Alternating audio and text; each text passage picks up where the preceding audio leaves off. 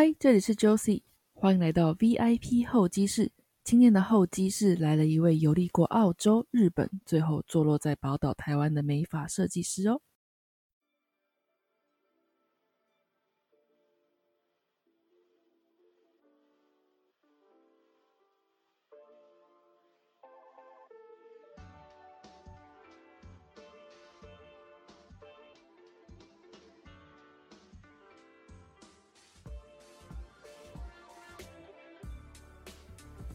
发型设计师解决你头上的三千烦恼丝。那你听过也帮你解忧的美发解忧诊所吗？哲野，一位在台湾创业的美发设计师，住过日本的他，发现日式沙龙重视沟通，但是以客为尊的风格又太过制式的隔阂，很难让客人在空间里完全放松。十几年前，哲野也感受到台湾美发产业对于顾客的沟通不足，日本可以，为什么台湾做不到的疑惑，于是便投身于台湾美发产业的改革，打造重视沟通的美发体验型沙龙。经历过台湾、澳洲、日本剪发经验的美发设计师哲野，也结合过去在不同国家体验到的优点，将其融合在自己的沙龙元气 Origin 里面。给客人一个可以放心沟通发型需求，又可以舒缓身心、自在享受的空间。你的头发上有什么烦恼吗？跟我一起走一趟哲野的美发沙龙吧！欢迎来到今天的 VIP 候机室。今天的 VIP 候机室邀请到一位很厉害的美发师。不过在介绍这位美发师之前，你有听过能够边帮你剪头发？边帮你解忧的美发院吗？那我们今天先欢迎今天的 VIP 乘客哲野，Hello，嗨，我是哲野。嗨，我们要聊到哲野之前，他现在人目前在台湾有一个自己的美发沙龙，叫元起，大家也会详细介绍。不过有趣的点是，其实我跟哲野是在东京认识的。哲野，你要不要先自我简单的自我介绍一下，然后讲讲我们是怎么认识的啊？呃，好啊。我是在呃前年，二零一八哦，对，二零一八的，我是从五月二零一八五月开始，就是有在网络上 po 文说我可以帮住在日本人的朋友剪头发，可能就在这 po 文的过程就就找上我这样子。对，然后其实是一个很酷的网站啊，就是有我们在呃一群在日本的台湾人有一个就是 Facebook 上面的 page，然后是那个就是用服务换服务，但有用服务换钱。那哲也就是一个会剪头发的人，所以他在上面说，哎，你们可以来我家，我帮你剪头发，什么什么之类这样。所以我从那边认识他的。对，我在那边认识其实蛮多人啊，但是就是 Josephine 是其中一位而已。对。在那边，请我们聊蛮多的吧？嗯，蛮多的，就是为什么会来日本，然后干嘛来日本？来日本之前就已经会剪头发，是吗？呃，对，没错。我想，我我想了解的是，你是怎么样踏入这美发界的？哦，一开始哦，其实我在高中的时候，就是我也是当过客人嘛，然后就是给设计师剪过头发。那当时可能。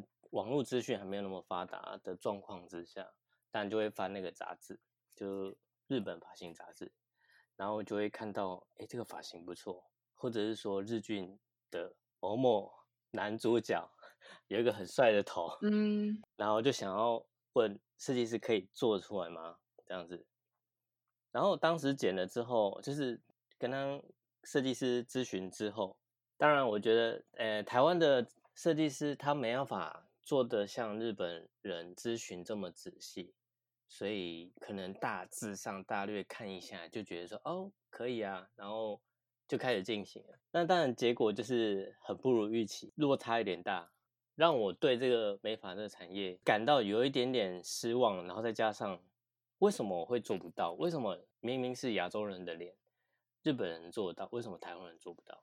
嗯，这是最主要的原因。对。我就开始想要不想要再让这个产业是，呃，好像没有这么有质感的。尤其是专业这个部分的话，其实我觉得我很难说专业是什么，但是至少我觉得没法至少要懂得倾听客人、客户真正到底要什么。你所谓的倾听，着重在倾听，除了就是倾听客人适合怎么样的发型，他想要怎么样的感觉之外，这跟你就是你现在有一个粉丝专业叫做那个美发解忧诊所嘛？哎，对，那跟这个这个这个你创立这个品牌有什么样的直接的关系？嗯，没错，在缘起沙龙之前，为什么会有一个品牌叫做呃泽野美发解忧诊所？是因为当时 我跟你聊天聊一聊，聊聊到一个就是电影的部分，那那一部电影就是解忧杂货店。那我觉得，我想起来了，对对对对对，就是在那里，我就是有一个灵感的启发，因为我觉得剧中的呃杂货店，它虽然已经已经已经关店很久，但是它透过一个时光的错过，然后可以为以往的迷惘的人，之前迷惘的人，然后做到解答解忧的部分，那我觉得非常酷。这样子有一部分，我觉得呃，客人找上我的时候，其实我会感觉我在帮。他们解头发上的忧之外，但我们一定会透过一些沟通，还有一些就是聊天嘛，那就会觉得说，哎，他最近发生什么事情？因为我觉得美容院是一个很特别的一个场所。为什么说特别？应该说，它是一个客人可以来这边散发他的压力，然后我们可以倾听他的一些问题，或者说，呃，讲老板坏话，或者同事 坏话。就是可以在沙龙里面，可以其实可以蛮解压的，跟设计师聊天。那你要不要先介绍一下你的沙龙？我我的沙龙，呃，为什么叫缘起？其实这个来源有点有一点点好笑，但是也是我刚好在洗澡的时候想到的。因为其实我有我有习惯是带手机进去淋浴间这样子。嗯。那那这个习惯不太好了，大家不要学，因为怕会弄坏手机这样子。那我会有听音乐、听音乐习惯，然后那时候为什么会带手机进去？其实我就是听音乐习惯之外，然后那时候我们在筹备这个沙龙的开始，其实还没想名字。然后那时候就是我们其他两个呃成员，他们就说就说了一个名字，那当时说的名字叫做缘分。那我听到我觉得是有点傻眼，那也觉得会不会太抬了一点点，太土了一点点。很接地气耶，就 太太过接地气，太像就是呃，可能你的巷子里面就有一间可能妈妈常去洗头的一个沙龙的一个名的一个名字。那我觉得这个名字有点怪，我觉得当然是当下我觉得是回绝。当然，我就那时候也是从日本刚回来，然后就是有关一些日文的东西，我也想，哎，这个圆，这个圆好像以日文有个 anki。那它缘起的的翻译就是缘起，就是 anki 的意思。对，那我觉得 anki 其实有很多很很多意思。那是有一个很大很大一部分是，我觉得缘起原因是因为就是很多事情其实是一个缘分结合起来的一个该怎么说呢？就是碰到对方的时候，其实是一个缘分。我碰到我的伙伴也都是一个缘分。那我觉得缘起这个名字我是还蛮喜欢的，然后我我才决定是这个名字，也是一个回到原点，然后又跟每个客人都有一种缘分的这种概念吧。呃，对，有一点这样子的感觉，因为我觉得碰到每一个客人，其实他都是呃第一次相识，那呃这个相识不一定会长久，那至少是一个缘分的开始，这样子。就是有接过那么多客人之中，有没有什么跟客人的特别的经验吗？哦。因为我离开台湾其实有五年之久，蛮久的。就是呃，澳洲有两年，日本有快三年这样子。以前的旧客人其实，诶，该忘记都忘记了，就是忘记我的，该忘记都忘记了。那他记得，但是五年之间也找到适合的设计师。那其实我也祝福，当然也有很想要再回来找我的 客人。那我觉得就是很感动，有些是从。呃，他们是从学生就开始剪，剪到他们结婚，然后生小孩，就连小孩也带来给我剪头发。那我觉得这些都很感动，这样子。你刚刚有提到你在国外总共待五年，然后有两年是澳澳洲，三年是日本。你在澳洲是一个怎么样的机缘过去？然后你在那边也有活用到你的专业剪发这个技术吗？说到活用，我觉得它是开启我认识更多背包客的一个一个原因。那我我对，然后我在呃在剪头发的过程，因为我是也是有 PO 文，然后在可能澳洲版的脸书上面，然后在上面就很多人会过来找我剪头发这样子，就是会开车过来，我就觉得哇，原来是这种感觉。大部分是他们开车过来我们家，澳洲很大嘛，所以他其实是一定要开车。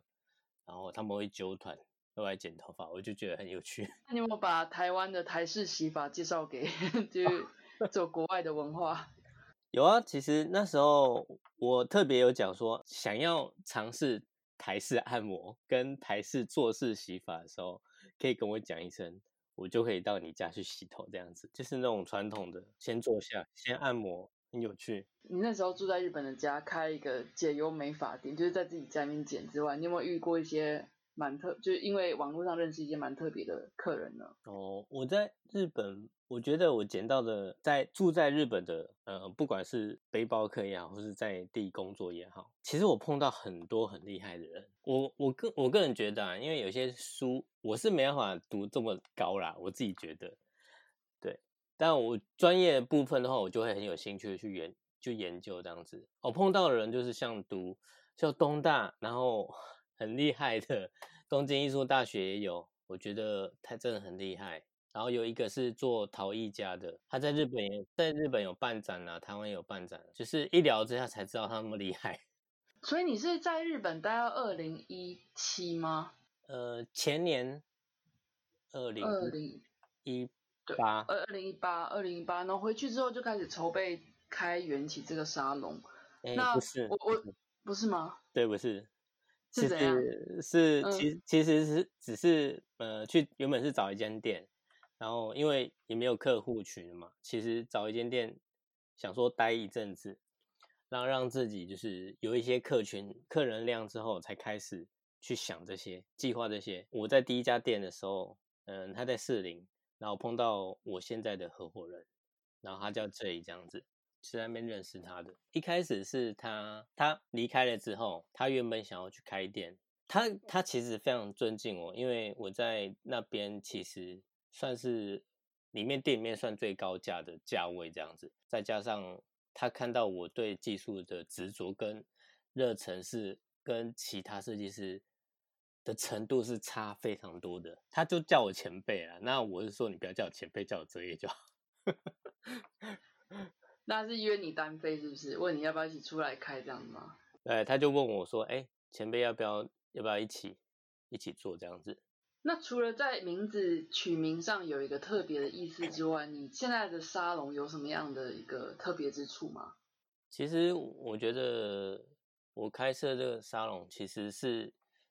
我觉得最初的想法其实是让呃客人来的时候，其实是一个没有压力，然后反而是在这边可以容易让你的压力就散发，然后就是不会让在这个空间里面很有压力、很压迫的感觉，呃，空间感是很舒适这样子。我觉得这是对我来讲就很重要。还有就是，我觉得在这一家店里面。我很希望大家可以感受到我们每个设计师的热忱，对技术的热忱，因为我觉得这件事是，就是一直支持我下去的一个最重要的一一个点，这样子。讲到技术，我记得我之之前我回台湾也有给哲野剪过头发了，但是我就是第一次在日本给他剪的时候，我记得哲野有一个特殊的剪发技巧，那是什么样的技巧？你可以跟大家说明一下吗？哦，那是我。刚开始进入一家沙龙，它的名字叫 N Sleep，也是在我现在的店的附近。那我也蛮大胆开在我们以前的店附近。真的耶？对啊，同一个同一个那个哦，同一个捷运站出口。嗯，所以很大胆。对，然后那一家店其实就是一个日本呃所经营的一家日式沙龙，它是纯日式沙龙。因为可以在里面可以感受到极大的压迫、极大的压力，不管是呃服务人员也好、柜台人员也好、设计师也好，然后客人也感受到极大的压力。我个我个人这样觉得啊，对啊，因为客人进去之前可能会有一些规矩，然后我觉得不就是他们是不得不遵守的，甚至那些规矩是在台湾人眼里看起来就觉得是一个不合理的要求。怎么样的要求？比如说，比如说你不能在里面吃东西，这是第一个。然后第二个就是你不能有陪伴的朋友在旁边。这么严格哦？呃，对，就是这么严格，非常严格。所以其实，在那边，连我自己在那边，我是我在那一家店从一开始待，因为我是从那边开始学的，我从那边待待到结束，正好十年这样子。所以其实，在那那一间店工作还蛮久的，所以有一部分很大一部分是纯日式的观念，从服务，然后咨询等等结束，全部都是我的想法，都是从那边学出来的，技术也是。可是我蛮好奇的是，你在那边十年，然后是就是学习到一套蛮严格的方式，但是你自己开 salon 的时候，你确实想要走一个客人来都可以很 relax。很舒缓，然后可以跟你倾吐心事的一个这样的一个概念，这是为什么有那么大的转变呢？哦，对你这样你这样讲没有错，就是因为我在那一间店感受到这个极大压力，其实是对呃从我们从业人员也好，客人也好，其实对生理上其实是不太好的。有一方面对客人这样子做的话，其实我我现在的状态的话，去去帮客人服务的话，其实比较舒服。就是整体上比较舒服，比较不会有压力之外，然后对从业人员生理上也会比较舒服。那这是一个长久的事业，对啊。那关于剪头发技术，我听说你有一个所谓的三刀流技术，这是什么东西啊？哦，它这个三刀流其实真的要学到蛮精的话，其实还蛮有难度的。它不只是说你学会它刀法就你就会这个东西。简单来说是三支剪刀一起剪，意思吗？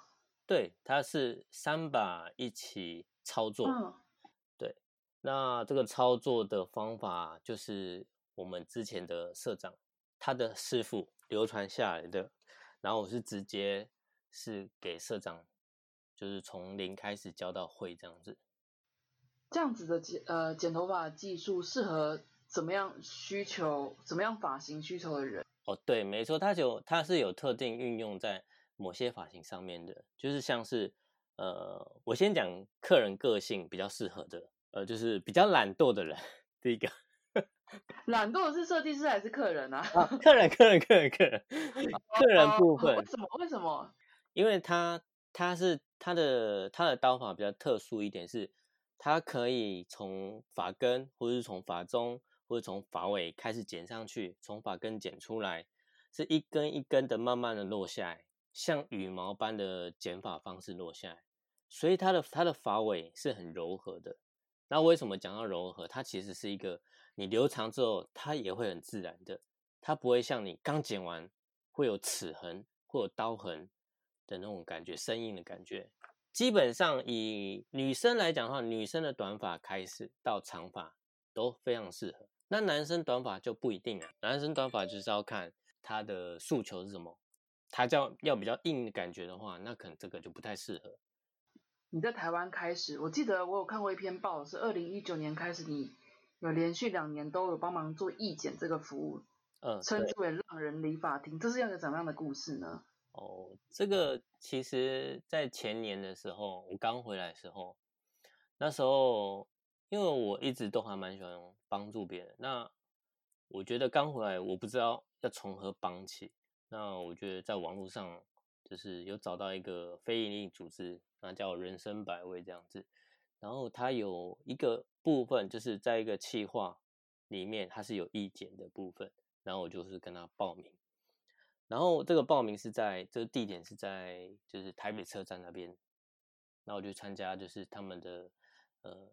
就是义工的一个服务说明，然后我参加完之后培训之后，但也说不上培训，就是告知我们就是整整天的流程这样子，对，然后为什么可以在那边剪，为什么他要剪，然后为什么有人生百味这样子，所以从二零一九年开始连续减两年，就你你今后也是想要继续帮助参与这样的活动吗？对啊，这是嗯绝对不会终止的一件事情。那人生百味是其中一个单位而已。那我觉得我们美法师是能够在有限的时间跟能力之下，付出我们原本该有的技术。去回馈社会，其实我觉得真的是非常重要，这是钱买不到的。对，哇，那身为发型设计师的你啊，嗯，不管是在意见，或者说，嗯，在你自己的沙龙，或者说之前的店也好，我想聊一聊甘苦谈，有什么样的甘苦谈是不为人知的吗？哦，甘苦谈，呃，对，我们大概是我们营业时间是十二点开始，然后我们十一点开始。到店整理自己，然后整理店面开始营业，然后到下班时间是九点整，呃九点九点整就是下班时间。那在这过程中有没有预约？其实有预约，当然就是做客人为主。那没有预约的时候要做什么呢？就是还是有很多事情要做，可能让自己呃自己精呃自己的技术部分更精进，那就是你可能就要。翻一些书，或者说网络上找资料学习东西，然后人拿人头出来练习，这些都是很日常、很日常的事情。对，那基本上就没有什么所谓的私人时间啦。嗯，其实我们是有一个说，呃，其实我们我们我们店已经算是蛮开放，就是哎，你要吃饭的话，也可以随时去吃。那你要做练习或是做模特的时候，因为我们其实还有时候会去做模特。那做模特的意思是说，你今天想要练习某些技术，那呃，在没有客人这个模特没有在付钱的状态之下，你要把你的作品增加，然后增加曝光度，增加你自己的作品的幅度，这样子。那如果讲到接客的话，这边我想也是蛮多有趣的故事的吧？有没有一些你觉得比较难应付的客人？哦，难应付的客人。还是蛮多的啦，对啊，但是啊，我其实我对难应付的客人来讲，对不对？其实我觉得更有挑战性。这个为什么说有挑战性？原因是因为，嗯，有人家说奥客才会买单嘛，对不对？那才是你真正的客人。其实我这一句话是相信一半这样子，因为其实他正在考验你啊。有那么正向吗？没有，真的是纯粹刁难的吗？就是。因为我我的认知里面，我觉得发型这种东西是人客人会有个想象，但是剪出来就算再怎么剪的像，如果你的比如说脸型或是你的发流不适合的话，其实就还不会就不会像那样。那如果这种这种时候有个认知上面的落差，你会不会觉得身为发型设计师也很很难去沟通这样子？你你现在这个问题，其实设计师也会问，我碰到这个怎么办？因为其实我的以前的工作，其实除了呃，除了做好自己客人之外，我还要教育我的同辈跟晚辈的一个部分是，你要怎么去正正确的心态去面对你的客人。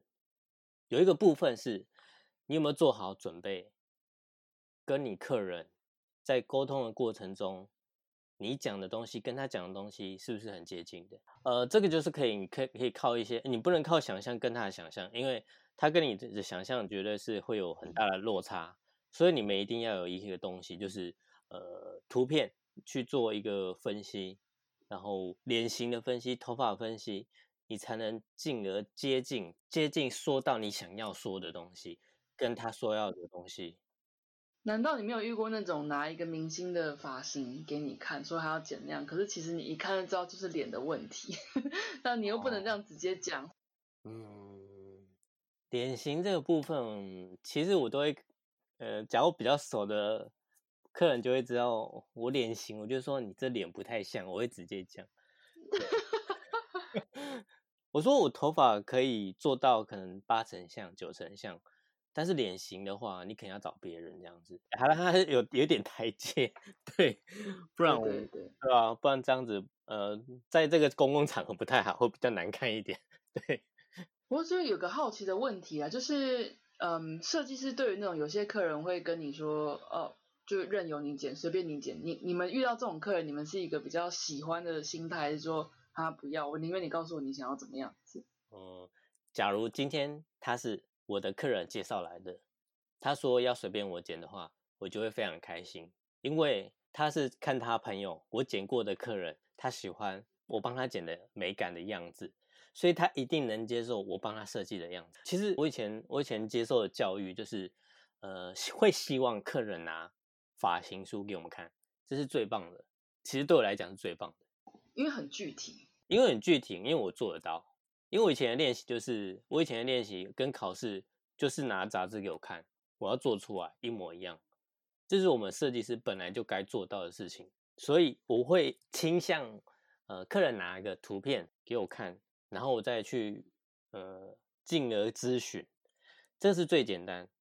里面的图片的话，其实是一个还蛮危险的一个，就是呃进行剪头发的一个仪式，你知道吗？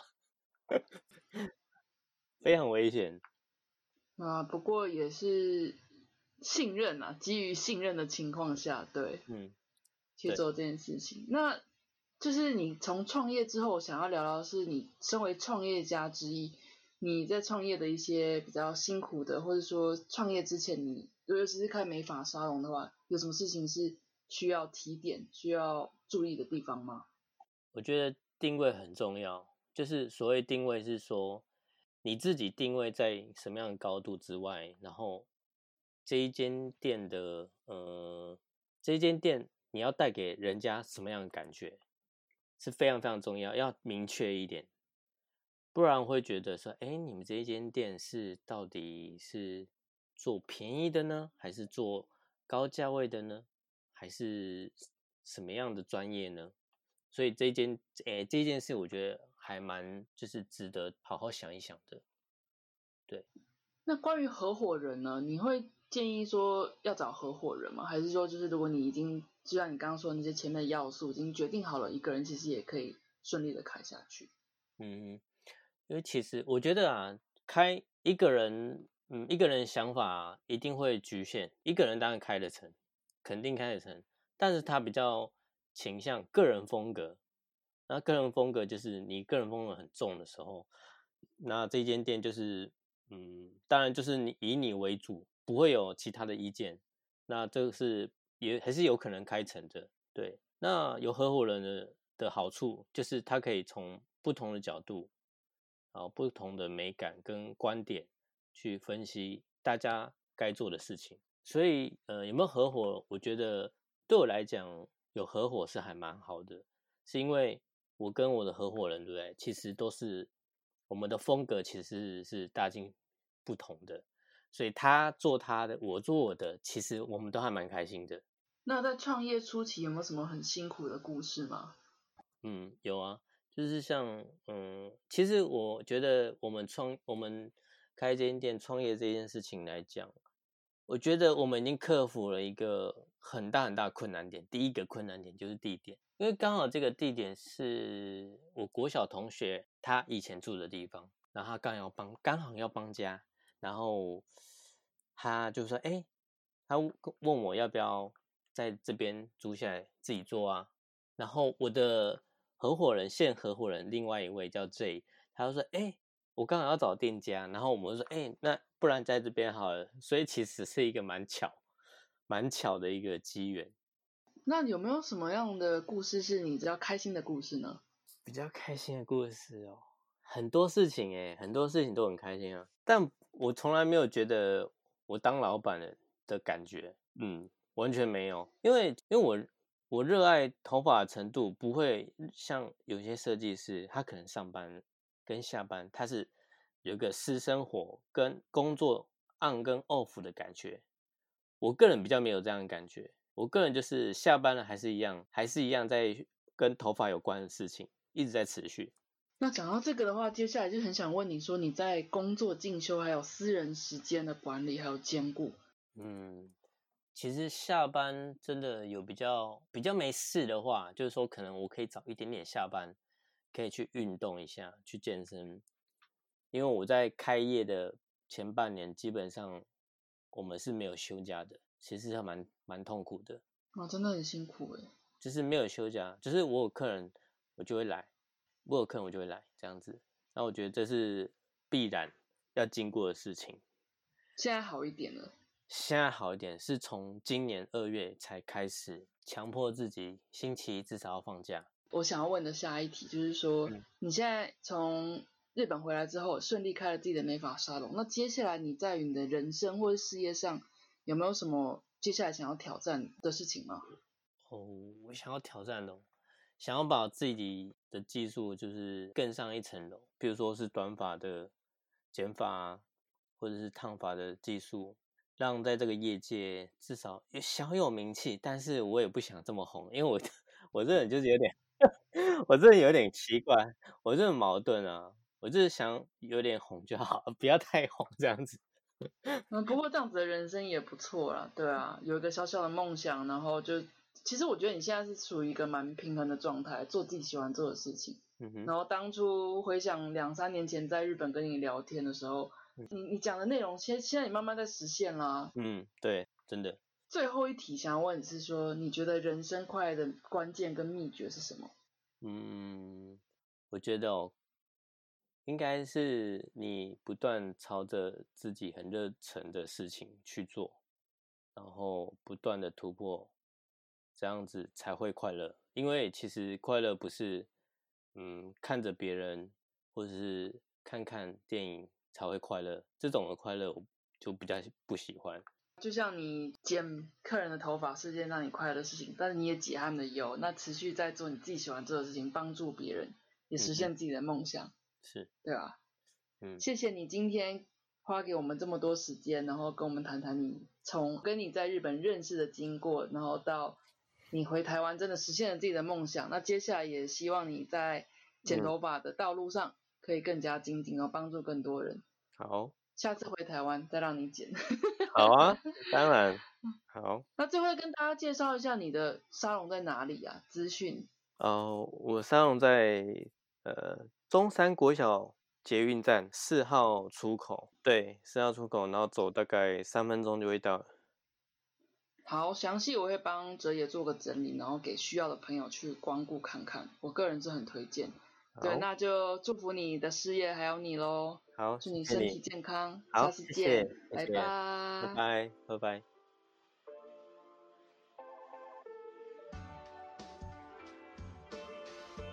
这一集的访谈你还喜欢吗？